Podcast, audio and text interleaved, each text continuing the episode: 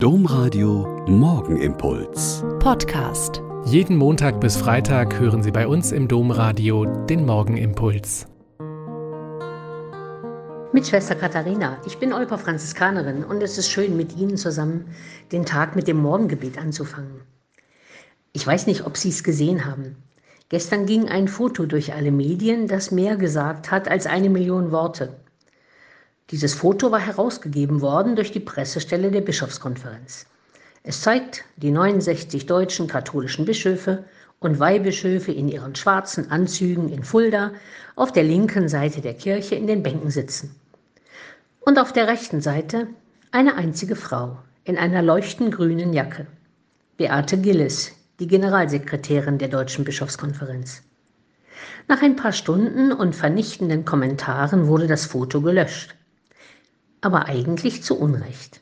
Denn das Foto zeigt unter den vielen, oft wenig bekannten und auch nicht sehr wort- oder wirkkräftigen älteren Herren eine jüngere, tatkräftige Frau.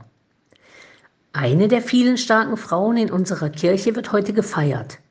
Die Art und Weise des Kirchewerdens im 8. Jahrhundert im Frankenreich, also im heutigen mittleren und südlichen Deutschland, sehr geprägt hat. Die heilige Lioba, Sie wird in Wessex in England um 705 geboren und einer der Verwandten der Familie ist der spätere Bonifatius, der Apostel der Deutschen.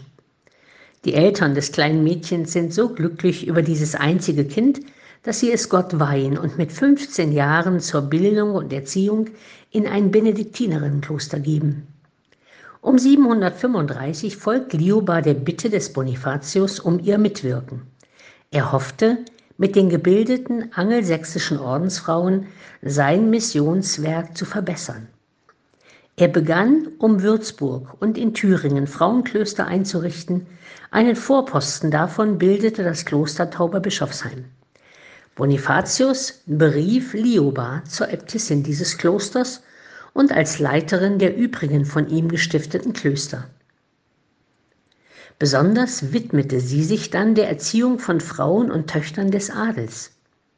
Auch Lioba selber gründete in den folgenden Jahren mehrere Klöster.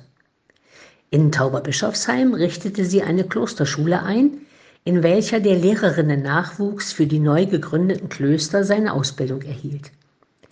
Lioba also eine kluge und weitsichtige Frau, die planen und bauen Gründen und Lehren mit Beten und Singen, mit Lesen und Leben aus dem Evangelium verbunden hat.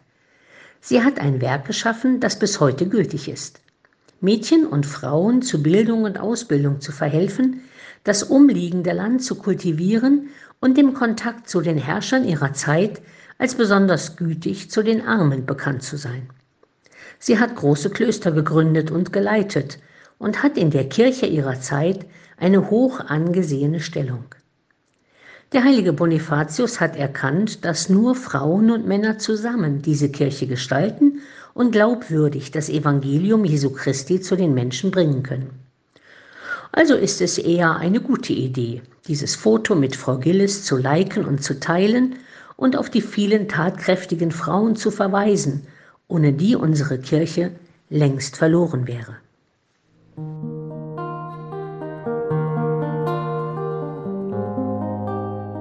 Der Morgenimpuls mit Schwester Katharina, Franziskanerin aus Olpe, jeden Montag bis Freitag um kurz nach sechs im Domradio. Weitere Infos auch zu anderen Podcasts auf domradio.de.